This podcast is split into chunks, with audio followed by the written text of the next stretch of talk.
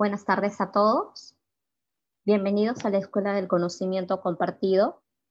En el webinar de hoy trataremos el tema medidas tributarias dictadas durante el estado de emergencia con la expositora Vanessa Watanabe del estudio Payet, Rey, Caubi, Pérez, Abogados. Le damos la bienvenida también a nuestro director general, Mario Salazar. Les pedimos por favor a todos nuestros espectadores que puedan realizar sus preguntas y comentarios vía chat y al finalizar la presentación las estaremos mencionando. También indicarles que no está permitido activar sus cámaras y micrófonos. Muchas gracias. Bienvenido, Mario. Primero agradecer a, la Asociación de Gremios Productores Agrarios del Perú, AGAP, ese gremio que nos representa a todos los agroexportadores de la agricultura moderna, eh, también a la Escuela de Conocimiento Compartido, que desde estas últimas tres semanas y en, plena cuarentena hemos estado invitando a profesionales de primer nivel para que nos den charlas en este mundo incierto de medidas de emergencia. Esta cuarentena a muchos agroexportadores me incluyo, este, nos agarró en, pleno, en plena declaración de impuestos o están listos para declarar impuestos. Algunos, como en Chavín, eh, nos agarraron eh, alistando documentación para presentar a la SMB el, informe trimestral. Entonces fue todo un loquerío, fue una cosa este, medio extraña que nunca habíamos pasado. Eh, y aún se siguen dando normas y leyes para incentivar, para ayudar a la gente, para a, los empleados, para este, aumentar la liquidez en las empresas y también desde el punto de vista tributario hay algunas medidas para aliviar este duro golpe que nos hace, eh, que, nos ha tocado vivir. Esta es una, un, evento catastrófico, eh, quizás solo comparado con la Gran Depresión del 29. Y bueno, es, es lo que nos toca vivir y para eso este, estamos, estamos ahora reunidos, gente de, la industria, eh, y queremos escuchar pues a, las personas especialistas en el tema. La doctora Vanessa nos va a explicar sobre estos cambios repentinos, estos cambios locos, apresurados y con alguna, una cierta lógica este, eh, que han habido en la parte tributaria. Y entonces, eh, nada, los dejo con Vanessa y espero que, puedan sacar el máximo provecho de, esta, de, esta, de este webinar y al final tendremos las preguntas respectivas por parte de los, de los participantes. Perfecto. Muy buenas tardes. Como ya me presentaron, mi nombre es Vanessa Watanabe. Soy socia del estudio Payet, eh, encargada del área tributaria. Eh, en este caso me pidieron eh, compartir con ustedes alguna, algunos temas que se han ido dando en razón al, a este estado de emergencia sanitaria en la, en la que nos encontramos, en el que nos encontramos. Y un poco lo que vamos a compartir es qué es lo que se ha emitido hasta hoy, más o, eh, sea, más o menos el orden va a ser el siguiente, cuáles son las medidas que se han compartido, que se han ido emitiendo hasta ahora, desde el 13 de marzo, un poco antes de que empezara el, el, estado de emergencia o la cuarentena en la que todos estamos, ya se habían empezado a dictar algunas normas y, eh, y, luego de ello, eh, no, las primeras normas que se emitieron, como recordarán, fueron a un sector específico. Este se amplió un poco más eh, a, diferentes contribuyentes. Luego eh, se han emitido algunas normas que aplican a todos los contribuyentes. Finalmente se ha emitido una ley autoritativa donde se ha permitido que el Poder Ejecutivo pueda emitir determinadas normas. Y al final vamos a compartir con ustedes algunos temas, algunas medidas tributarias que consideramos se deberían tomar y que no están incluidas en ninguna de estas anteriores eh, etapas que ha ido eh, desarrollándose estas medidas tributarias que se han tomado por el, por el estado de emergencia en el cual nos encontramos. Entonces, más o menos, esa es la estructura de la presentación. Como ya les comentó Rosa, eh, durante la presentación no van a haber preguntas, sino estas van a ser el final. Les pediría que en el orden en que las vayan teniendo, las anoten aquí en el webinar para luego pasar a contestarlas una a una, eh, aquellas que, podamos, ¿no? Entonces, empezamos. Como les decía, las primeras, eh, por favor, a la siguiente lámina. Aquí está un poco los temas que habíamos conversado, que son los que se van a desarrollar. La siguiente, por favor. Como les decía, los primeros en ser beneficiados fueron aquellos que al año 2019 habían tenido ingresos netos que no superaban los 9.6 millones de soles, ¿no? Es decir, principalmente las MIPES. Y en ese caso lo que se suspendió, lo que se prorrogó fue la declaración jurada anual del impuesto a la renta, se suspendieron los pagos mensuales del mes de febrero y se, y se postergaron también las obligaciones formales de los libros electrónicos. ¿no? Y se postergó todo básicamente para el mes de junio y en mayo en algunas, algunas de las obligaciones eh, formales mensuales. Posteriormente, a la siguiente, por favor, viendo que esto tenía un, poco, un pequeño impacto, porque era un grupo muy pequeño, se amplió, el siguiente grupo el que se amplió fue hasta 21 millones de soles, o sea, decía aquellos contribuyentes que habían obtenido hasta 21 millones de soles de ingresos netos en el año 2019. Eh, igual esto eh, no alcanzó a todos los contribuyentes, sin embargo, la ministra de Economía en su momento señaló que con esta ampliación estaba incluyendo el 99% de las personas jurídicas, es decir, en número podrían ser los, el mayor número de contribuyentes, pero no necesariamente a los principales o a los pricos como los conocemos. ¿no? Entonces, a, este segundo grupo también se les dio otros beneficios, se les prorrogó la declaración jurada anual, al igual que había sucedido con el primer grupo. En este caso ya no se pudo prorrogar las obligaciones mensuales de, eh, del IGB o de renta del mes de febrero, porque ya cuando salieron estas normas, el mes de febrero había, ya habría concluido la presentación de las DJ, entonces se les, se les prorrogó la presentación de las declaraciones juradas de marzo y de abril. ¿no? Esas son las que ellos han, logrado eh, prorrogar. También con ellos se prorrogaron los libros electrónicos vinculados a, esas obligaciones y hace poco se les incluyó también para ellos la prórroga del PLAME del mes de marzo, porque en el caso de, las, de los que habían superado, a los que no habían superado, perdón, 21, es decir, entre las, las 2.300 UITs a, los 5, a las 5.000 UITs, a ellos no se les había suspendido la presentación del PLAME o de las obligaciones relacionadas a, los trabajadores, ¿no? Y recién en la norma que salió hace una, una semana, sino una o dos semanas, se les incluyó para, para también prorrogar la presentación del PLAME del mes de marzo, en este caso, eh, para, este, para este grupo, ¿no? También lo que se hizo al, inicio de, este estado de emergencia sanitaria fue permitir la devolución a las personas naturales cuando tenían saldo a favor de la declaración jurada del impuesto a la renta del año 2019. En algunos casos, la persona se, se aprobó que fuera de oficio, inclusive las personas naturales no habían pedido ningún procedimiento, ni siquiera habían hecho la declaración jurada para pedir la devolución, y la SUNAT automáticamente les depositó en cuenta de oficio sus, eh, sus saldos a favor. ¿no? Y esto lo hicieron en, en, la medida en que consideraba el Estado que se requería liquidez también para aquellas personas naturales. ¿no? La siguiente, por favor. Luego se han dado algunas medidas a favor de todos los contribuyentes. ¿no? Entonces, lo primero que se hizo fue una cuenta muy importante para muchas empresas y que a veces no se utiliza de manera rápida, es el tema de la cuenta de tracciones, ¿no? O la cuenta del sistema más conocido como spot o de tracciones. Entonces, esto lo que se hizo fue cambiar la fecha, adelantar la fecha para que te permitieran retirar el tema, tus fondos que tenías en la cuenta de tracciones porque la cuenta de tracciones solamente puedes pedir que te liberen los fondos en determinadas fechas. En este caso era en abril, y como la cuarentena empieza en el mes de los primeros, la, la segunda quincena del mes de marzo, se permitió que en la semana del, 26, me parece, de, marzo, se pudiera pedir la devolución, a pesar de que la norma, pedir la liberación, perdón, a pesar de que la norma señalaba que era abril. Se permitió hacer eso para también otorgar liquidez a, las empresas, ¿no?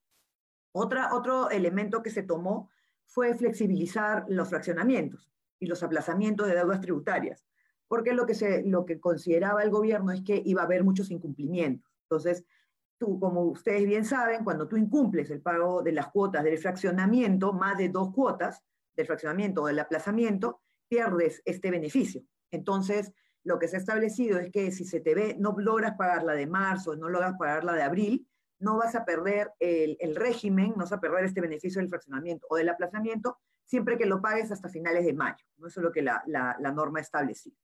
Entonces, eh, el tema ahora es si esta norma se va a ampliar a la cuota de mayo, porque mayo también vamos a seguir en cuarentena hasta el día 10, en principio, ¿no? Entonces, también sería recomendable que esto, que todavía no se ha hecho, se amplíe e inclusive al incumplimiento del propio mes de marzo, del propio mes de mayo, perdón. Porque si fuera, porque lo más probable es que al no haber empezado actividades, reanudado las actividades en el mes de mayo, es probable que aquellos que están acogidos a un fraccionamiento también tengan riesgo de incumplir su cuota del mes de mayo. Entonces debería ampliarse este plazo ya no que diga 31 de mayo, sino tal vez el 30 de junio y también incluir en esta flexibilización a mayo, pero eso aún no se ha hecho. Esperemos que se haga eh, eh, en, la medida en que se ha prorrogado pues ya en reiteradas oportunidades el, el, estado de emergencia o la cuarentena. Otro tema que sí, se, sí se, hace poco ya también se, se, se, amplió debido a, que ahora se, prorrogó pues nuestra cuarentena hasta mayo, hasta el 10 de mayo, es la facultad discrecional para aplicar multas, emitió la SUNAT. Esto quiere decir que si yo incurro en alguna infracción durante el estado de emergencia, en la SUNAT no me va a aplicar la multa. ¿no? Aquí hay algunas discusiones de qué, qué multas aplican. De acuerdo a los comunicados que la SUNAT ha publicado en su página web, del tanto en, web como en Facebook, con el Twitter, porque también ha, comunicado muchas cosas a través de esas redes sociales, eh, ellos no van a aplicar ninguna multa. O sea, pareciera que su intención es no aplicar multas durante este periodo. Y eso es lo, importante que debemos tener en cuenta, que estas multas que no van a ser aplicadas, estas sanciones que no van a ser aplicadas, son por infracciones que sean incurridas en el, estado de emergencia. Pero, por ejemplo, si yo he sido prorrogado, eh, yo estoy en el grupo de los que la declaración jurada anual se ha prorrogado a junio, y en junio, si yo incumplo, eh, eso, esa facultad discrecional no me alcanza, porque junio no está dentro del estado de emergencia, entonces no me alcanza. Yo tendría que cometer, pues, perdón, no cometer, incurrir en la infracción dentro de este periodo de estado de emergencia. Recordemos que hay infracciones que para incurrir en ellas, algunas son de comisión, es decir, hubo un vencimiento en, el, en, ese, en este periodo y yo no cumplí, y hay otras infracciones que son de detección, que la SUNAT me, me detecta. Entonces hay que tener mucho cuidado cuáles son las que van a estar dentro de, de esta, ¿no? Entonces son aquellas que van a incurrirse, es decir, son cometidas o son detectadas por la Administración Tributaria dentro de este estado de emergencia y a esas serán a las que no se les aplique una multa. Si yo cometo después de esa fecha, esta facultad discrecional no me alcanza y, y, voy a ser sancionado. Eso hay que tenerlo muy en cuenta. No es que haya sido una facultad discrecional abierta, ¿no? Tiene un plazo y, y hay que tenerlo en cuenta. Lo siguiente, y esto sí es, es, es, importante porque se dio después de largos años, de un poco más de 10 años, se redujo la, la tasa de interés moratorio. Es, en este caso, antes era 1.2% al mes y ahora es de 1%.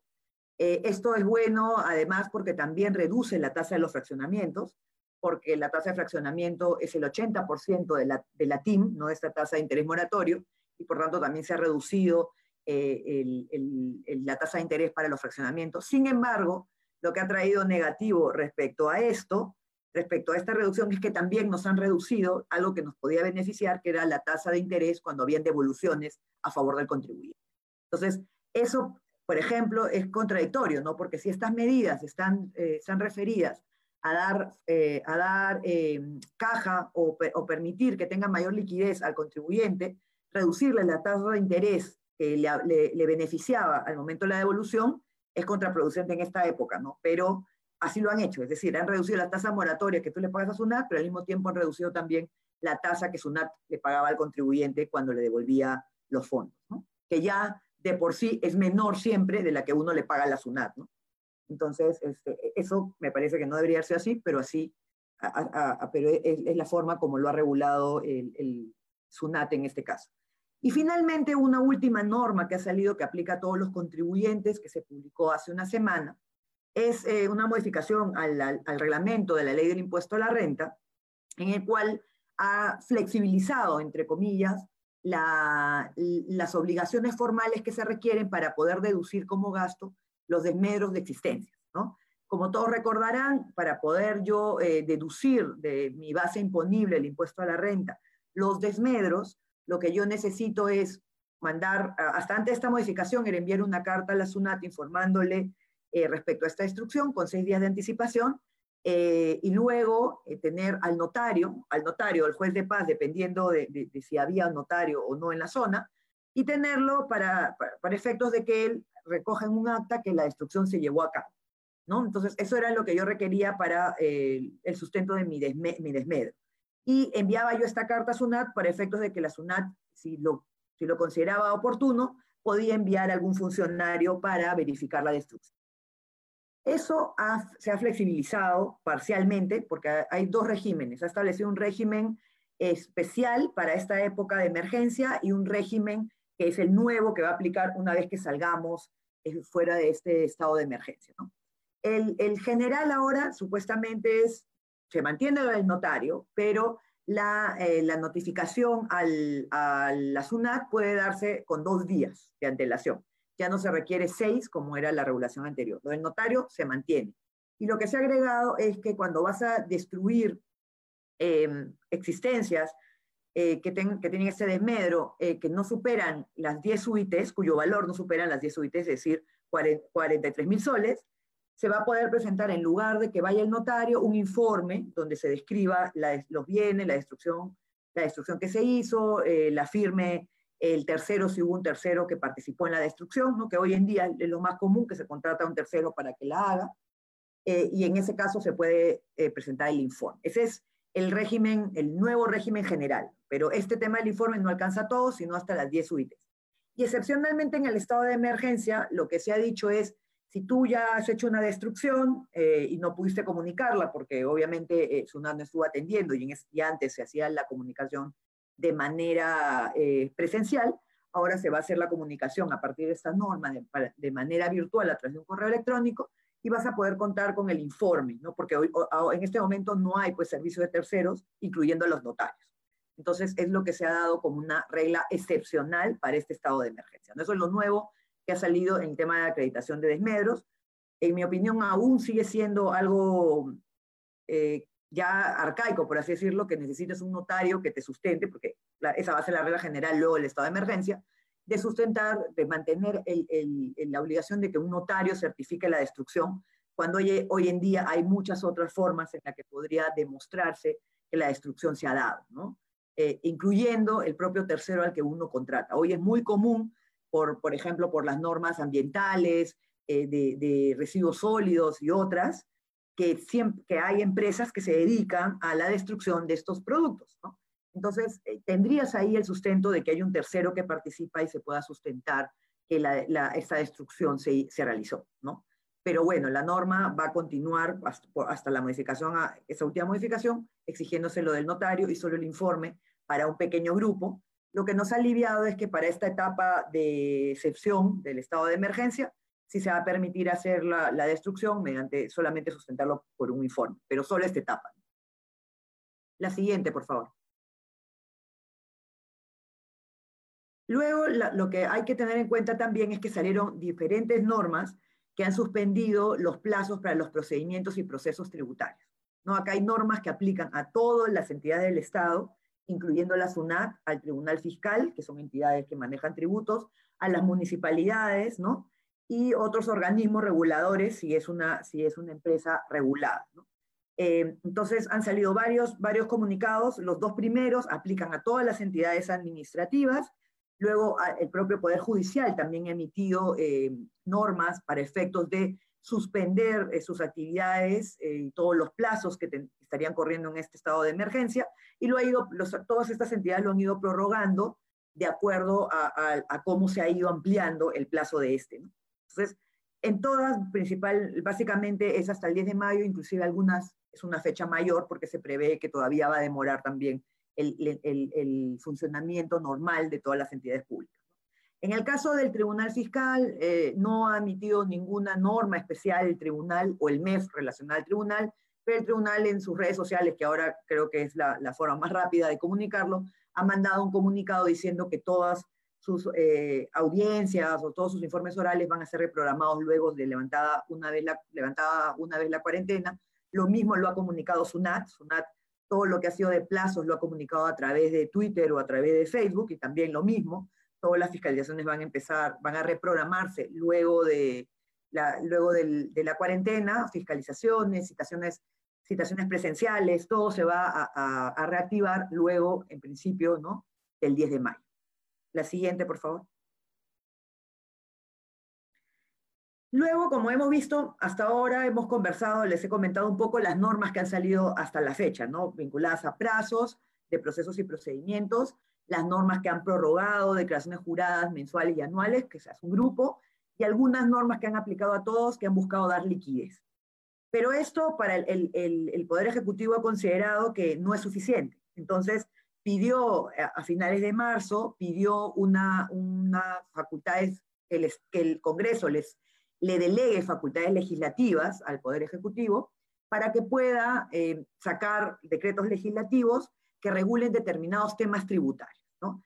En realidad, creo que se quedó bastante corto en qué temas tocaron, uno, o sea, qué temas van a incluir y que hasta la fecha, a pesar de que ya, ya ha pasado un mes desde esta ley autoritativa y ya les queda aproximadamente 15 días, porque el plazo que se les otorgó fue de 45 días, o sea, el, el, Poder Ejecutivo pidió 60, pero el Congreso, la única modificación que hizo a esa solicitud fue reducirles el plazo, ¿no? De 60 a 45 días, les queda 15 y aún por lo menos la parte vinculada a los temas tributarios solamente ha sacado dos, que los voy a, vamos a comentar en un momento, y son los que tienen un menor impacto, pero eh, no, no ha avanzado con los demás, que son los que la mayoría de contribuyentes está esperando. El primero es la depreciación, ¿no? Eh, una práctica que ha tenido no solo este gobierno, sino diferentes gobiernos que les ha tocado una etapa de crisis, ha sido eh, aumentar las tasas de depreciación, ¿no? dar, dar depreciaciones aceleradas. En este caso, en el año 2011 o 12, no, no, lo recuerdo con claridad, se dio una depreciación a los inmuebles, por ejemplo. ¿no? Se les otorgó una depreciación acelerada a los inmuebles para efectos de promover la actividad inmobiliaria ¿no? y de construcción. Eh, entonces, eso se renovó, me acuerdo, en dos oportunidades. En este caso, se está buscando que sea una depreciación acelerada, no de solamente construcciones, sino de todas, de, varias partidas del activo fijo, porque esa es una forma de que si tú aumentas tu depreciación, obviamente aumenta el gasto y reduce tu base imponible y tu pago del impuesto a la renta. Entonces, esa es un poco la, la, idea y, y, lo que dice la exposición de motivos, porque no tenemos mayor información, es que lo que se busca es dar depreciación acelerada no a un solo tipo de activo fijo, sino a varias cuentas del activo fijo. Eh, luego, otra, otro tema importante que han incluido en esta, eh, en esta delegación es el tema de las donaciones, ¿no? Como ustedes bien saben, la entrega de donaciones tiene un límite en la ley del impuesto a la renta, que es el 10% de tu renta neta. Solamente partiendo de que tiene un límite en base a la renta neta, si tú tienes pérdida tributaria, las donaciones no, no te generan ningún beneficio, ¿no? Más allá, pues, de ayudar, ¿no? no Pero no te reduce tu base imponible. Y en este año, 2020, es claro que la mayoría de empresas va a tener pérdidas, ¿no? y dos, que, está, que, el, que se necesita de la solidaridad. ¿no? Entonces, se necesita de que las empresas, a pesar de que van a tener pérdidas al final del año o una utilidad muy pequeña, continúen haciendo donaciones ¿no? a las personas más vulnerables en este momento, ¿no? o al Estado, inclusive de los, de los muchos materiales de protección para el, para el sistema de salud o para la policía o los militares que están encargándose de controlar el estado de emergencia. Entonces, como se requiere que las empresas continúan haciendo las donaciones, lo que se presenta en la delegación de facultades y es lo que ha comunicado también el Ministerio de Economía y Finanzas, lo que está buscando es que lo sigan haciendo y por tanto para ello se va a tener que dar algún tipo de incentivo, que puede ir de no aplicar estos límites de 10% a la renta neta que hoy está vigente, o permitir que estas donaciones, si no son deducibles este año, sean deducibles en el 2021 o en otros ejercicios, aún no se ha planteado eh, cómo se va a regular, pero que dé un beneficio a futuro, ¿no? Y por tanto, las empresas no dejen de hacer donaciones en la medida que podría tener un costo tributario para ellos al no tener eh, la posibilidad de deducir. Entonces, ese es otro tema que también lo han incluido, todavía no ha salido el decreto legislativo que lo incluya. El otro tema es, y es muy importante, y es el que creo que la mayoría estamos esperando, es la suspensión o la reducción de los pagos a cuenta. ¿No? Porque este año la mayoría también de empresas va a tener pérdidas. Entonces no va a generar un, o generar un impuesto a la renta muy pequeño por las utilidades que haya obtenido en los primeros meses que fueron normales ¿no? E, e, en, la economía. Entonces va a tener, si, continúa haciendo pagos a cuenta, al final se va a quedar un saldo importante a favor y además esta obligación de hacer el pago a cuenta te va quitando liquidez mes a mes y vas a tener que esperar hasta el próximo año que tengas tu pago, tu pago de regularización para saber si te corresponde o no que te devuelvan y cuánto es el tema de la devolución. Entonces, lo que se está buscando es también modificar eh, e, esa, esa, parte de la regulación. Eh, no sabemos si, legalmente en principio no podrían afectar al, al, propio año 2020, pero veamos cómo lo presentan, o sea, cuál la fase es la manera en, la cual lo presenten, para efectos de que pueda darse liquidez también en esta etapa eh, difícil que se viene durante este año 2020 y el próximo. ¿no? El, vamos a ver si logran incluir de alguna manera que sea constitucional los pagos a cuenta del año 2020 también. Luego, eh, otro tema importante es el tema de las pérdidas. El año 2020 también, nuevamente, por la situación en la que nos encontramos, se van a generar pérdidas tributarias importantes. Y estas pérdidas tributarias, como ustedes saben, hoy tenemos dos sistemas. Un sistema se el arrastre por cuatro años y tenemos otro sistema que es el 50% y lo arrastras indefinidamente. Entonces, eh, esto va a ser complicado de aplicar para un año 2020, ¿no? El, año 2020 primero, que nadie esperaba, la, mayoría de las empresas ya deben haber tenido sus cálculos, que este año no esperaban una pérdida, o que este año compensaban pérdidas que venían de años anteriores, y ha surgido un año con un resultado extraordinario, fuera de lo planificado. Entonces, lo que se está pensando es aplicar reglas específicas para las pérdidas eh, tributarias que se generen en el año 2020, y que lo más probable es que no tengan límite o sea, no tenga ni el límite de los cuatro años ni del 50% de manera indefinida. La del año 2020, ¿no? Eso, eso, es lo que se ha planteado. Si se pudiera hacer más, como no aplicar, que la, acumulada de los años anteriores, por ejemplo, se pudiera cambiar la forma de cómo se aplica, si estoy en el A, pasarme al B, el sistema B de que sea indefinido, o del B, irme al A para aplicarlo en, dentro de los próximos cuatro años, se pudiera hacer eso, sería ideal, ¿no? Porque tener más flexibilidad en el uso de las pérdidas pero de acuerdo a lo que está en la exposición de motivos ha sido bien acotado y es para regular las pérdidas del año 2020. ¿no? La siguiente, por favor. Entonces, los siguientes temas eh, que, se, ya que, que, también se proponía regular es la recuperación anticipada del IGB y el tema de la, de la prórroga de, que sea SUNAT todavía el autorizado a ser una entidad de registro y verificación de la firma digital, ¿no? que básicamente era para ahorrar los costos que le significan a muchos contribuyentes, ¿no? Para efectos de eh, la emisión electrónica. Estas dos primeras normas eh, ya se publicaron, tanto la de la recuperación anticipada del IGB, la que aplica las MIPES, esa es la que ha sido modificada, no es el 973 que aplica a todos los proyectos de inversión, sino es para aquellas que aplicaban a las MIPES, antes eran solamente hasta 300 UITs, y hoy en día es, ha, aumentado a, las 2.700, o sea, aquellas empresas que tienen hasta 2.700 UITs de ingresos netos, esas ahora también están en esta recuperación anticipada, ¿no? Eh, y se ha prorrogado este régimen hasta eh, por, por, tres años, porque vencía este año 2020 y se ha prorrogado hasta el 2023. Y en el caso de la firma digital también se ha prorrogado para que pueda seguir eh, siendo un ahorro para los contribuyentes el usar a la SUNAT como una entidad de registro y de verificación para efectos de la emisión electrónica. Estas dos normas ya salieron, eh, son las únicas de todos estos temas tributarios que ya fueron emitidos en base a estas facultades legislativas otorgadas al Poder Ejecutivo. Luego eh, también eh, se está pensando, bueno, lo que incluido el proyecto de ley es que se va a regular respecto a los fraccionamientos y a los aplazamientos de deudas. Es decir, va a flexibilizarse un poco el sistema. Dice que se va a reducir las tasas del acogimiento, que va a, a ser una aprobación automática y que el interés moratorio va a ser menor de lo que hoy tiene el régimen general, por llamarlo de alguna manera, el fraccionamiento. Entonces, eso todavía está pendiente, eso en principio no se sabe si va a ser alguno de los que estén en el público, tal vez a, eh, tuvo o ya ejercía cuando estaba el, el, RECIT o el CEAP, ¿no? que fueron regímenes de, de fraccionamientos importantes donde se te condonaban las multas, por ejemplo. El último de estos, que fue el CEAP, se, se aprobó en el gobierno de, Toledo y ha sido el último gran fraccionamiento que generó que muchas, muchas, muchos contribuyentes se desistieran de procedimientos tributarios que tenían porque se ahorraban las multas, por ejemplo. Entonces pagaban solamente el tributo con una tasa de moratoria muy baja y concluían los procesos y así lograba el Estado también obtener eh, flujo. No sabemos, porque no hay ningún detalle en la exposición de motivos, cuál es la forma cuál es la forma del, cuál es la forma que va a tener este fraccionamiento. Entonces estamos hablando de flexibilizar el que actualmente tenemos, que no es muy barato, o estamos viendo una figura como estas que les comentaba el recito, el CEAP, que el último fue en el gobierno de, de, Toledo hace bastante tiempo. Eh, El, otro, el, último punto son los regímenes aplicables a las MIPES o a los pequeños negocios, ¿no? que son el que aplica el RUS, el RER, el régimen tributario de MIPES, que es el último que fue aprobado.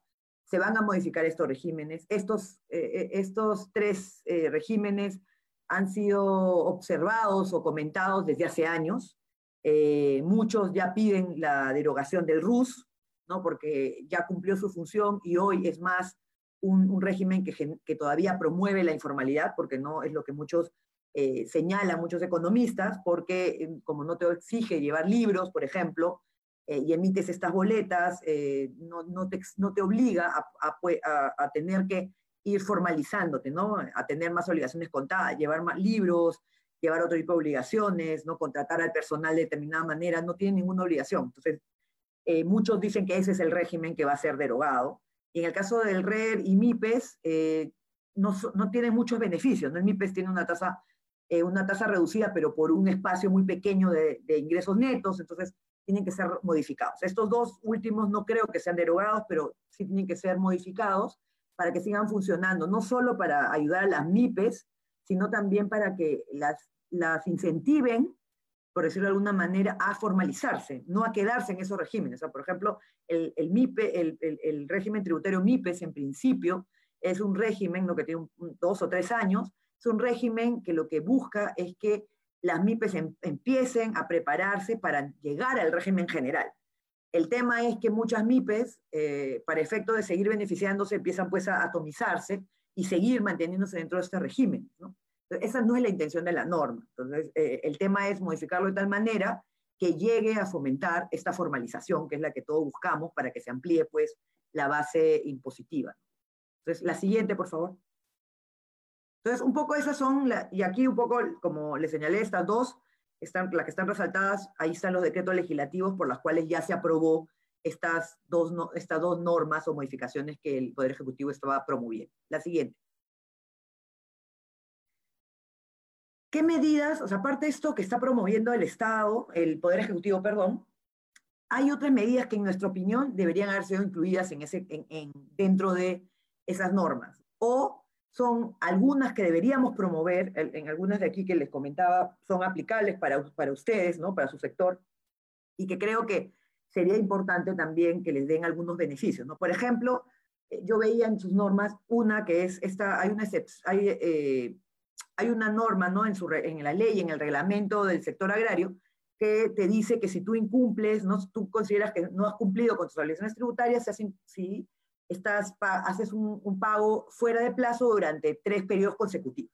Entonces, esto es muy similar al tema del fraccionamiento, ¿no? que es decir, yo pierdo mi fraccionamiento si no pago dos cuotas seguidas. Entonces, ese es muy, muy parecido. Entonces nos poníamos a pensar por qué no permitirle también al, sector agrario, que también va a estar golpeado, está golpeado por este, este, este estado de emergencia, y decir, oye, si son marzo, abril, mayo, ¿no? que son los estados de emergencia que yo incumplo, y que es probable que muchos vayan a incumplir, ¿no? que tengan una dificultad en, en pagar sus obligaciones tributarias, si yo incumplo esto, pero pago alguna de esas cuotas a finales de junio, como es el del fraccionamiento, no estoy en este supuesto y no pierdo el beneficio, por ejemplo. Eh, el otro tema que también eh, eh, nosotros tuvimos un webinar como estudio hace, un, mes aproximadamente, muchas de las preocupaciones, nos hacían preguntas, era por ejemplo el saldo a favor del exportador. Yo estaba pidiendo mi saldo a favor del exportador y este, se quedó mi cheque pues ahí en SUNAT, ¿no? Y no tengo un procedimiento cómo cobrarlo. Yo hoy necesito liquidez. Entonces, es, es, es poco eficiente que hoy en el mundo en el que vivimos aún tengamos casos en los cuales tengamos que acercarnos a la administración tributaria a recoger un cheque o a recoger una nota de crédito negociable, como puede suceder en el caso de, su gremio, para saldos a favor del exportador, para el drawback, para el, eh, también para si yo pido devolución de a saldo exportador, el drawback, alguna, la recuperación anticipada, si alguno está dentro de esa, también te dan un cheque, te dan una nota de crédito negociable cuando, por ejemplo, las personas naturales les han permitido meter su, ingresar su cuenta bancaria y que le haga un abono en cuenta. Entonces, también sería importante en este mundo que hoy es más digital, que también las devoluciones de las que somos beneficiados se sean emitidas de otra manera, que no sea presencial, porque en, en realidad, no solo por este tema de esta emergencia, sino en verdad debería facilitarnos pues el procedimiento, ¿no? a tener que ir a recoger un cheque y tener poderes para depositarlo en tu cuenta o usar una nota de crédito negociable, que son temas ya del pasado. La siguiente, por favor. ¿Qué otros temas este, podríamos también, pudieron también haber incluido? El tema del ITAN. ¿no? El tema del ITAN en general para todos, no solo para el sector eh, agrario, pero para, para el sector agrario, ahí les poníamos algunos ejemplos que, por ejemplo, hayamos estado investigando, que en otros países, como es en Canadá e Italia, por ejemplo, están inafectos de todos los tributos patrimoniales. ¿Y cuáles son los tributos patrimoniales que en el Perú tenemos? Es el ITAN y el impuesto predial. ¿no? Entonces, este, en el caso del ITAN, no solo le aplica a ustedes, sino a todos, en realidad no debería ser un tributo que se tenga que pagar, porque al final termina siendo compensado con el tema del impuesto a la renta. Entonces, e, en este momento que necesitamos liquidez, no es pues eh, eh, adecuado técnicamente de que ustedes que se paguen, que las empresas paguen el ITAN, que va a ser compensado con un pago a cuenta del impuesto a la renta, que tal vez al final no se va a llegar a ejecutar porque no hay un impuesto a la renta que pagar en el año, ¿no? Y por último, también es un tema que le aplica a todos, es este tema de la deducción de los intereses, ¿no? Como sabemos, de a partir del año pasado, de a partir del año 2019, el año pasado, se cambió esta regla de subcapitalización y en lugar de solo aplicarla para las partes vinculadas, a partir del año pasado se aplica también a préstamos entre terceros.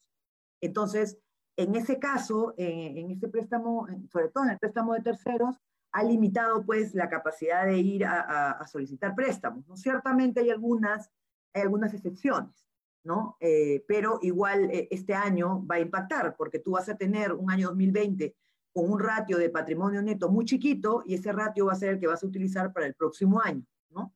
Entonces no vas a poder deducir muchos intereses en el año 2021. Y además en el año 2021 entran nuevas reglas, que es eh, la regla del 30% del EBITDA.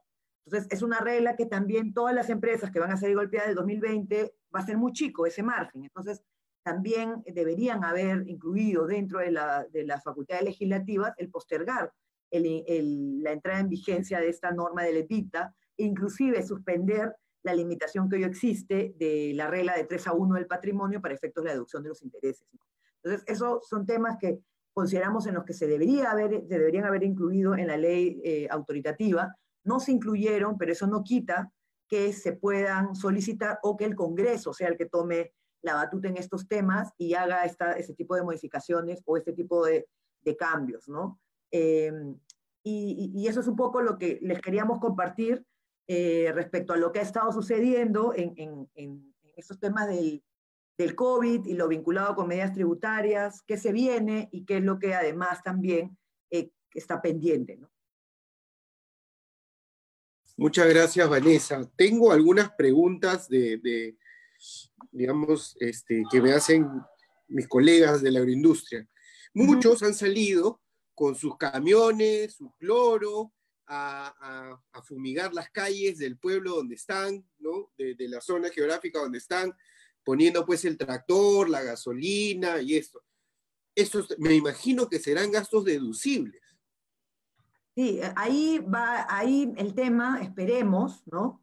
que no, no solamente para ustedes, para la agroindustria, sino para en general, ¿no? Todas las, las empresas que tienen impacto fuera de Lima, ¿no? Porque es, es donde hay una mayor necesidad y, apoyan pues a las comunidades de las cuales forman parte, ¿no? Eh, que debería, la SUNAT este año debería ser muy flexible, porque inclusive el mismo presidente lo ha dicho, se requiere la solidaridad. Obviamente no hablemos del impuesto este que quieren, este, está promoviendo, pero en verdad se necesita de la solidaridad de todos. Entonces, la solidaridad de todos. Entonces, en principio deberían aceptarse esos gastos. Mi sugerencia respecto a esos gastos es sustentarlos. O sea, me refiero, ciertamente muchas de las empresas apoyan a su, a su comunidad para mantener una buena relación y esto debería, solamente para efecto de sustentarlo ante la administración, tener pues eh, cuántos camiones, qué, qué zona se, se, se prestó ese servicio, si hay algún sustento de la municipalidad que aceptó eh, eh, esa, esa, ayuda, fotografías, este, publicaciones en el diario, ¿no? Sé que uno no debería hacer estas cosas para tener que guardar estos documentos que sustenten el cherry o, o el, el, este aporte que se ha hecho. Pero lamentablemente, para efecto de SUNAT, cuanto más sustentemos que hubo este tema por este estado de emergencia y además que se, se hizo ese uso para esa finalidad y que esto yo lo he hecho porque tengo que apoyar a mi comunidad y al final es en la que yo me desarrollo, eso yo le sugeriría tenerlo, ¿no? No es no, no negarnos a hacerlo porque es un momento en que creo todos tenemos que apoyar, pero sí protegernos y tener el sustento de que eso realmente se realizó y guardar toda la documentación, tanto contable como externa, de que se ejecutó. Otra pregunta que, que tenemos, Vanessa, es sobre, eh, estamos viendo que para nosotros estamos funcionando como la agroindustria como una actividad esencial, algunas operando al 40, 50, 70%, pero nuestra preocupación es que muchos de nosotros hay agroindustrias que manejan 3.000 personas, 2.000 personas, eh, están tratando de ver cómo conseguir pruebas moleculares o pruebas rápidas para poder, digamos, eh, reaccionar si es que hay una infección en sus campos, en sus plantas. La pregunta es si estas pruebas moleculares que uno compra o estas pruebas rápidas que uno va a comprar van a ser aceptadas como gasto en la ciudad. No, yo, yo creo que sí, o sea, es decir, ¿por, ¿por qué? Porque recordemos que han salido normas también en las cuales todas las empresas tienen que hacer protocolos de seguridad, ¿no? Por el COVID. Entonces, dentro de esos protocolos se va a establecer, se tiene que establecer desde si ustedes se encargan de la movilidad de su personal, cuántas personas van en el bus, que se respeta la separación, la distancia de los dos metros, que cuando bajan del bus se ponen en fila y se les va a hacer la prueba, se les va a medir la temperatura cada, cada empresa va a tener que hacer su propio protocolo y eso está regulado en las normas laborales. Entonces, si son una exigencia de, otra, de otras normas, como son las laborales, el que yo tenga un protocolo y dentro de ese protocolo yo voy a incluir, sean las pruebas rápidas o sean las pruebas moleculares, todo eso debería ser reducible porque yo tengo obligaciones laborales que cumplir. Inclusive, eh, hace poco también leía un artículo que también eh, los, los, los empleadores podrían ser responsables penales si alguien se contagia dentro de la empresa, ¿no? Entonces, entonces es importante tener todo un protocolo y obviamente eso todas esas obligaciones tienen un costo, ¿no? Desde hacer el protocolo, porque a veces uno como empresa no es que lo va a hacer solo, van a necesitar contratar un tercero que te ayude a hacer el protocolo, a ejecutarlo, a implementarlo desde el termómetro hasta los, los, las pruebas moleculares o las pruebas rápidas, eh, el que los controles, las mascarillas, o sea, es, todo un tema. Entonces, todo eso yo consideraría, yo considero que es deducible, porque estoy obligado a hacerlo. O sea, no lo estoy haciendo eh, eh, gratuitamente, es decir, sin, sin, sin, ninguna obligación, sino que lo estoy haciendo porque inclusive aún, yo sé que todas las empresas lo harían para poder proteger a sus trabajadores, pero hoy en día inclusive hay normas que me obligan a hacerlo y tenerlo claramente establecido. Sí, para ahondar un poco en el tema, ayer nos comentaron en un webinar que hicimos laboral, de que si las personas que estaban mayores de 60 años o con alguna enfermedad de riesgo se les encontraba laborando y morían en esa, en esa acción, entonces la empresa iba a tener una acción penal, ¿no? Sí, así es, así es. Entonces, y lo eh, otro, todo eso nos lleva a eso, a que, a que, si somos responsables tengo que cumplir. Y para, si para eso voy a comprar pruebas moleculares o las pruebas rápidas, tengo, eso va a ser un gasto deducible para mí, ¿no? ¿Qué pasa con, las, con los procesos que están en espera en el Tribunal Fiscal? Ahí, como les comentaba, no ha salido, o sea, han salido normas generales de los procedimientos que aplican a todas las entidades del Estado, pero el Tribunal Fiscal, como les decía, también ha sacado su comunicado diciendo que todo se va a empezar a, mover o a, activar una vez que termine la cuarentena. Eso será el 10 de mayo. Entonces, en principio, todos los procedimientos están suspendidos en el Tribunal Fiscal. Y, deberían, ¿Y los intereses allí viene la pregunta, ¿no? Si nos podrían exigir los intereses durante ese periodo, eh, la norma te permite correr intereses moratorios por un año, ¿no? Eh, la gran pregunta es, pues, si durante ese periodo están corriendo o no. No hay, no, de verdad que no, no hay una respuesta sobre el tema. Ciertamente, este, el, el, el Estado va, va, a pedir que no corran, porque a él le conviene postergarlos a luego de la cuarentena, pero los contribuyentes nos convendría pues, que, que, esto también se considere, que no han avanzado y ya eh, pronto se termine ese año y no corran intereses, ¿no? Pero eh, no, no, está claro en las normas cómo lo va a tomar la administración, la administración tributaria, en este caso el Tribunal Fiscal. Perfecto. Eh, Rosa, si tienen algunas preguntas ahí el público, que veo que está escribiendo en el chat. Así es, Mario. Vanessa, tenemos la siguiente pregunta. Del 058-2020 SUNAT, cuando se habla de liberación de fondos de cuenta de detracciones, se refiere a utilizar eso para otros pagos que no sean relacionados a SUNAT. el tema de la, de la, liberación de fondos es que, justamente primero, para, para tenerlo claro, la cuenta de detracciones es una cuenta bancaria como cualquier otra, solamente que está abierta en el Banco de la Nación y tiene una finalidad específica. Es decir, esa, esa cuenta de detracciones es caja de la empresa, solo que tiene una finalidad específica que es el pago de tributos. Cuando pasa un plazo eh, sin que se haya utilizado ese fondo para pagar tributos, yo puedo pedir que me la liberen. ¿Qué significa que la liberen? Que ese dinero lo puedo utilizar como cualquier otra cuenta bancaria que tengo para pagar cualquier obligación que yo tenga, no, no, no tributaria. Entonces, esa cuenta yo pido la liberación. En este caso, la liberación era hasta el, el, saldo acumulado al 15 de marzo y me la depositan, ¿no? Me la depositan en mi cuenta, en, otras en otra cuenta y la utilizo para el pago de otro tipo de obligaciones no tributarias. ¿no? Ese, ese es el tema de la liberación. Vanessa, respecto a la liberación de la cuenta de detracciones, ¿ya venció el término para solicitarla? El término de la, norma te habla, la dependiendo de qué supuesto estés, eso terminó, si no me equivoco, en la, los plazos que te establecía la norma es hasta la quincena de abril. Entonces, eh, lo que hizo esta norma especial por el COVID fue adelantarlo y que se pudiera pedir desde la última semana de marzo y no esperar a la primera y segunda semana de abril. Eso fue lo que hizo el COVID, o sea, por la norma del COVID. Y la norma las regulares ya eh, fue en abril cuando se, se, podía pedir la liberación. Y aquí, en, en, un par de meses, me parece que nuevamente entra otra fecha en donde puedes pedir la liberación a ese saldo, al que tienes ese saldo esa fecha. Las donaciones de todo el año van a ser consideradas más allá del límite o solo desde este periodo en adelante?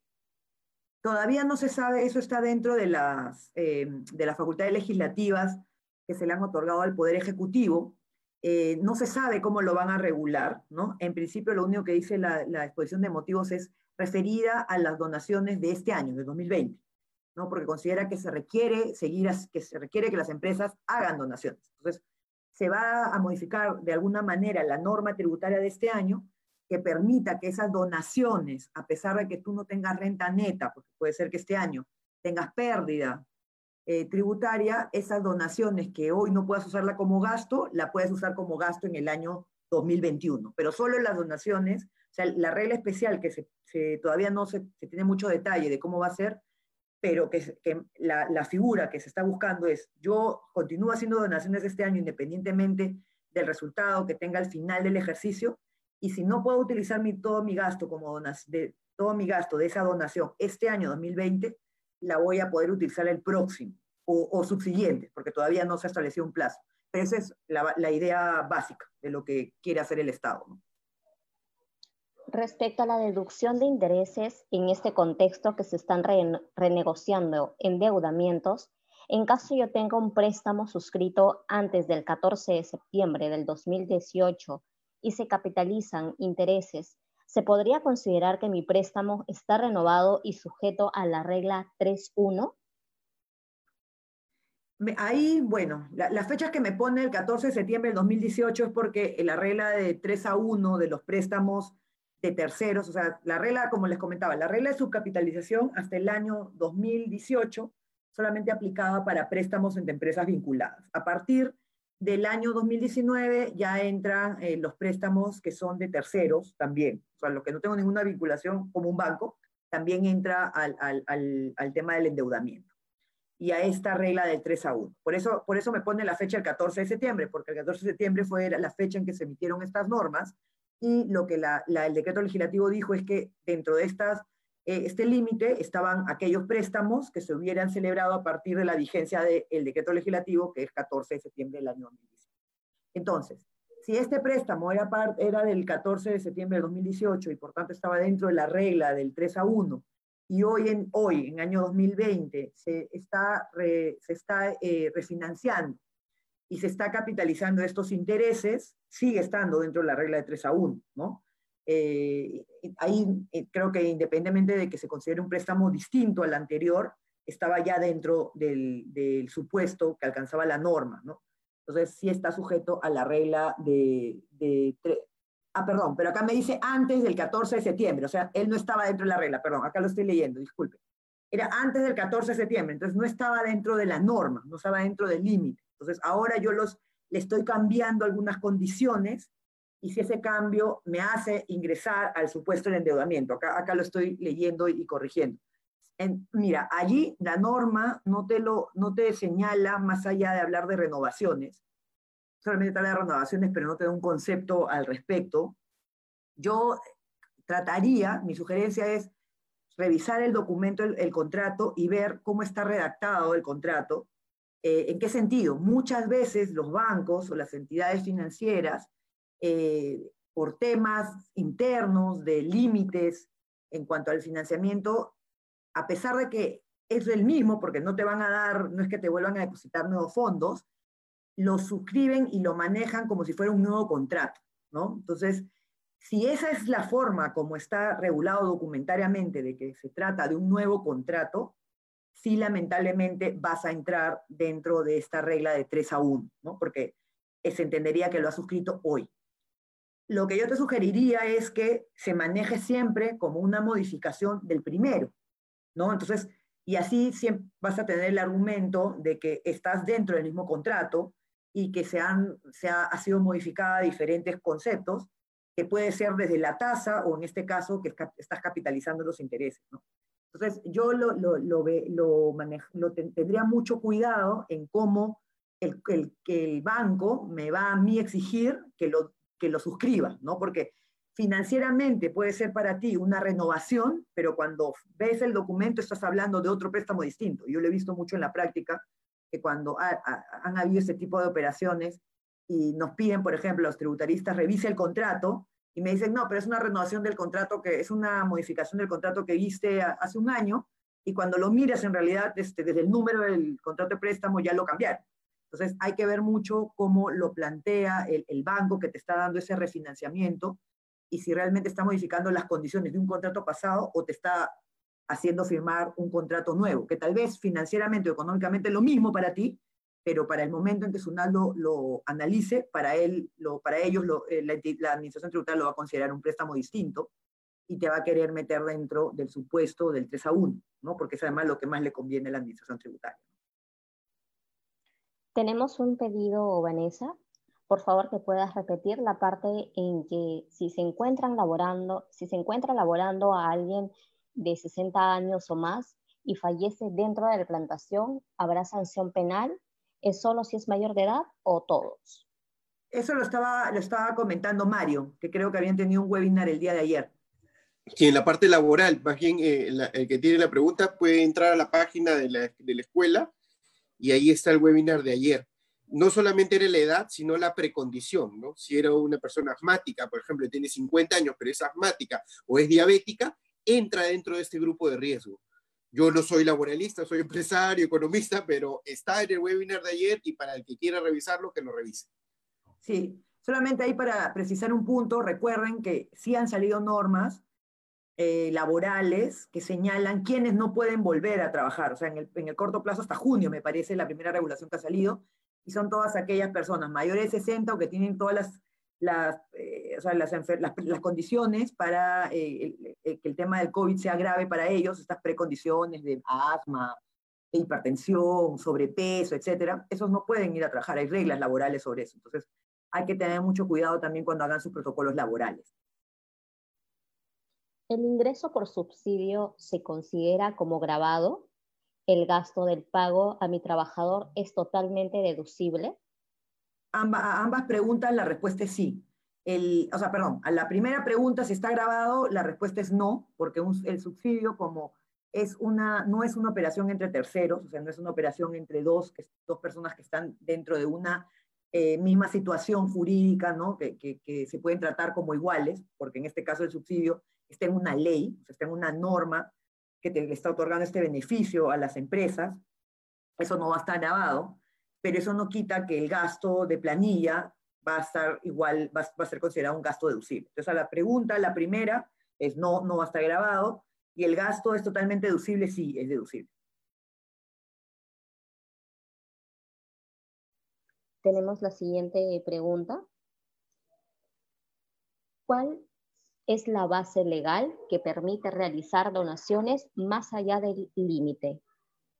Es, todavía no hay una base legal, como les comentaba eh, en la exposición, es una propuesta que en principio va a emitir el Poder Ejecutivo, eh, que está incluida dentro de la ley que, autoritativa que, se aprobó el, 27, si no me equivoco, el 27 de marzo.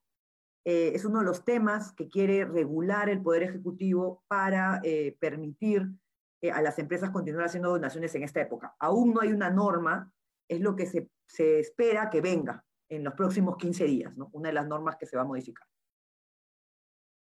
¿El Estado con respecto a las donaciones estaría tomando en consideración la ley 30498 que promueve la donación de alimentos y transporte en situaciones de desastres naturales, como el, suscitó en, lo que suscitó perdón, en el año 2017 por el fenómeno del niño? ¿No sería una buena opción que las donaciones se deduzcan íntegramente como un mejor incentivo hacia las empresas?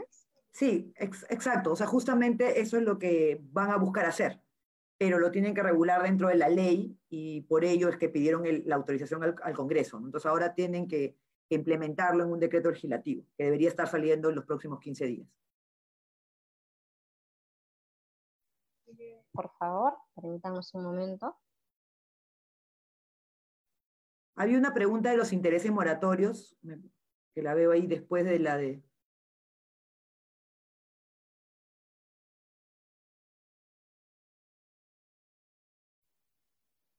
Así es. ¿La nueva tasa de interés moratorio es solo por el estado de emergencia? No, esa tasa de interés sí ha salido, es, en principio debería aplicarse para, o sea, por siempre, ¿no? Pero podría ser modificada después del COVID, ciertamente. ¿no? pero hoy no, no le han puesto un plazo, no es que sea por el estado de emergencia. Siguiente pregunta. ¿Podría otorgar descuentos del 100% de la contraprestación tomando como sustento el COVID-19? Este, esta pregunta se ha, hecho mucho, por ejemplo, en el caso de los arrendamientos, ¿no?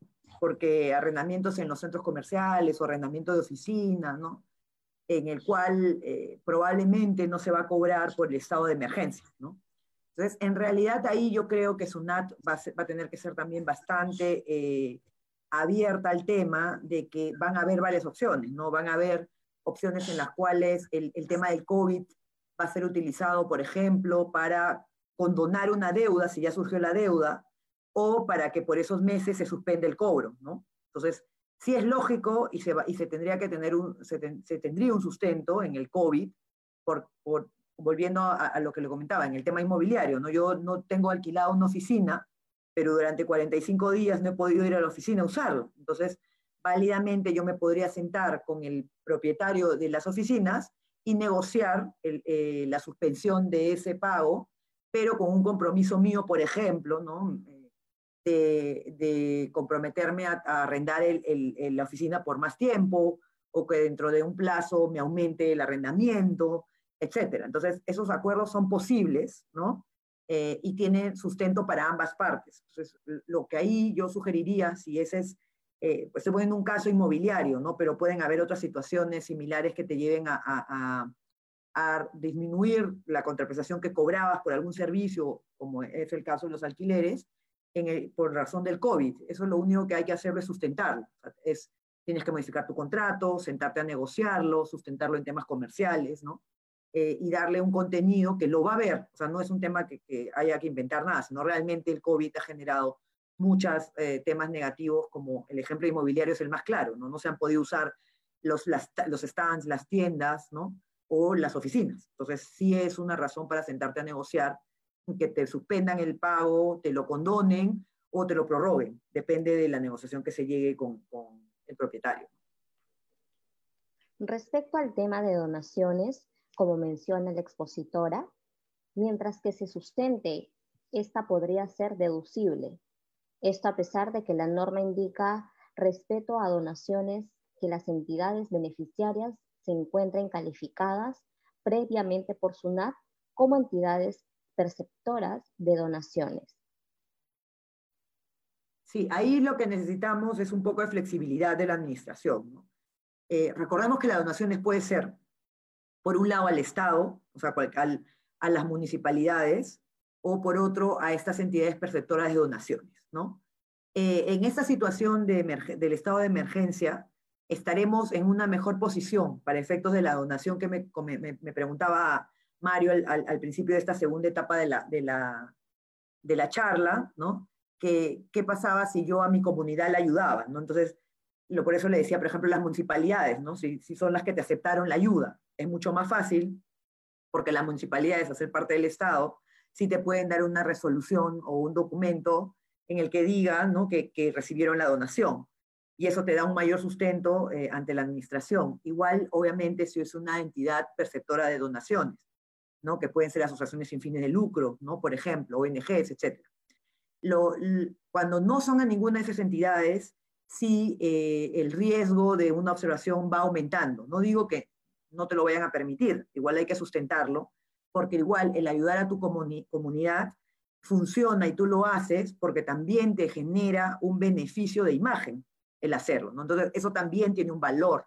Entonces, eh, todo va a ser grado de riesgo, ¿no? Si tú se lo donaste a la municipalidad o a una entidad perceptora de donaciones, has cumplido más requisitos de los que, o sea, has cumplido con los requisitos que te pide la, la, la norma. Entonces, ahí estás dentro. Si lo has hecho a favor de alguna de, es, de alguna entidad que no son ninguna de esas, eh, tu riesgo es mayor, pero estamos en el tema COVID, donde debería ser SUNAT más flexible. Entonces ahí lo que tienes que hacer es cumplir otro tipo de, otro, otro tipo de, eh, eh, tratar de, de, sustentar, perdón, otro tipo de cosas, ¿no? Como las que les comentaba. El ayudar en tu comunidad es un tema reputacional. Entonces, eso también tendría que ser tu sustento de, causal, de causalidad, de que cumples con el principio de causalidad, porque es reputacional en tu zona. Entonces, allí lo que hay que ver es, no sé, salió en el diario, ¿no? Que tal empresa ayudó, colaboró, donó, ¿no? Este, y, eso te, te, ayuda a sustentar. No lo diste a este tipo de entidades, pero sí entregaste esa ayuda y lo has hecho con una finalidad que es causal, es un tema reputacional en, en la zona, ¿no? Entonces, eso es también importante y eso, por ejemplo, ha funcionado mucho, eh, ciertamente con su discusión, se ha llegado en algunos casos a las minas, por ejemplo, las mineras, ¿no? que tienen que ayudar mucho alrededor de sus comunidades, eh, inclusive fuera de las obligaciones que tienen, ¿no? y, les ha ayudado porque ciertamente eh, lo requieren. En otros casos es inclusive, en el caso de las mineras, porque les cierran inclusive las carreteras para salir los productos, ¿no? ese tipo de cosas. Entonces, eh, y, en algunos casos se hace, lo ha aceptado el Tribunal Fiscal. Entonces, lo, lo, más importante en esta época de excepciones, donde la SUNAT va a tener que ser flexible, en nuestro caso también tenemos que buscar protegernos y tener todos los sustentos documentarios que eh, muestren que se hizo esa operación, que es lo principal, o sea, que realmente se hizo esa donación o esa entrega, o ese uso de nuestros equipos en beneficio de la comunidad. Y segundo, la razón por la cual yo la hice, ¿no? Entonces, eso también hay que sustentar. Y como última pregunta, para la solicitud de devolución de ITAN, ¿habrá algún procedimiento virtual? Eh, actualmente no, lo que se está buscando, eh, lo que se espera, ¿no? que se tenga es no solamente un tema virtual, sino también inclusive que nos lo permitan usar como un saldo a favor de otros tributos. ¿no? Hoy en día el ITAN, hay, hay, hay contribuyentes que lo han utilizado como, como para aplicarlo contra otros tributos, pero eso ha significado una discusión con la administración tributaria. Entonces, lo que se busca, eh, y esperemos que esté considerándolo la, el Poder Ejecutivo o el Congreso, ¿no? que algunos se, se atreva a hacerlo, es que el, eh, sea expreso de que el ITAN se pueda compensar con otras deudas si te queda un saldo a la fecha de presentación de tu declaración jurada y no tener que, que esperar pues este, una devolución, ¿no? sino que si ya lo necesitas de manera inmediata lo, lo deberías poder hacer. Y en ese punto aprovecho para mencionarles ¿no? Eh, que ya está eh, em, aprobado por SUNAT un formato para poder aplicar, eh, no sé si es el caso de ustedes, y se los quería comentar, aquellas empresas que tienen saldos a favor del impuesto a la renta, es decir, aquellos que ya presentaron su declaración jurada anual del impuesto a la renta y tienen un saldo a favor del impuesto a la renta, normalmente ese saldo tú lo puedes utilizar contra tus pagos a cuenta del ejercicio siguiente o, con, o pedir la devolución, ¿no? Eh, lo, que lo que ha pasado es que el año pasado hubo hubo una resolución de observancia obligatoria del Tribunal Fiscal en la que el tribunal ha opinado que el saldo a favor del impuesto a la renta puede utilizarse para pagar otros tributos. O sea, en lugar de pedir que me lo devuelvan en cash, si tengo otros tributos, sea el ITAN, sea el IGB, yo puedo utilizar ese saldo a favor del impuesto a la renta para pagar esos tributos. Y el día de ayer, SUNAT ya lo viabilizó a través de un formato. Entonces ya hay un formato en la página de SUNAT y eso es importante por dos temas. Uno, SUNAT está de acuerdo con el Tribunal Fiscal y va a aceptar esa compensación, eh, porque un gran riesgo que se creía que iba a haber era que si tú intentabas hacer eso, la SUNAT se iba a oponer y ibas a tener que empezar toda una discusión eh, procedimental, no un proceso tributario que podría llegar hasta el Tribunal Fiscal, pero la SUNAT parece que dentro de este estado de emergencia ha aceptado que eso es viable. Y el día de ayer ha sacado un formato en el cual tú puedes pedir que ese saldo a favor lo, lo apliques contra otros tributos. Entonces, alguno de ustedes, si tiene esa situación, sería importante que lo analice y utilice ese saldo para otros tributos, ¿no? Y, y de esa forma tener, pues, una mayor caja, ¿no? Una, que, que, en esta época de COVID, pues, nos ayuda a todos. Bueno, primero queremos agradecer a Vanessa por el tiempo. Hemos hecho más de una hora en, y he bastantes preguntas. Este, Segundo, al, estudio Payet, este, un estudio líder en varias empresas agroexportadoras, entiendo que, que, trabajan con ustedes. Y AGAP nos recomendó fervientemente este, ver estos webinars con ustedes y, y, lo veo, digamos, profesionales de primera línea y me sorprende el Spotify, Google Podcast, este, todas estas herramientas modernas que dice que también se han, este, se han reconvertido a casi millennials. Sí, en verdad sí, y ahí los aprovecho, Mario, eh, primero agradecer la invitación y que también entren a nuestras, a, nuestras diferentes este, redes sociales en la, en, por web. Pueden encontrar todas las normas que han salido para el, para el COVID y los boletines informativos que les estoy emitido. Tenemos un blog especial sobre el COVID y también este webinar y otros que hemos llevado a cabo sobre los temas penales que hemos conversado, los temas laborales también que hemos tangencialmente mencionado aquí, lo van a encontrar en todas esas cosas modernas que yo tampoco este, utilizaba antes, de, antes de, esta, de este estado de emergencia, solamente conocía Spotify, y, este, y, ahora, y ahora están grabados ahí eh, varios de los webinars, o sea, pueden tener un, un audio eh, o ver los videos también de este tipo de presentaciones que hemos hecho, eh, y también la, la, la misma presentación o el mismo PPT. Entonces, les invito a todos los que nos han acompañado hoy día a que accedan a todas las plataformas que tenemos para que puedan también un poco estar al día de todos los temas laborales, penales, tributarios de esta época. Perfecto, muchas gracias. En esta cuarentena hemos, nos hemos vuelto millennials. Ese es, el, resumen. Así es, eso es lo que hacíamos a salir todos aprendiendo todas estas este, nuevas herramientas. También nos ha tocado cambiar un poco.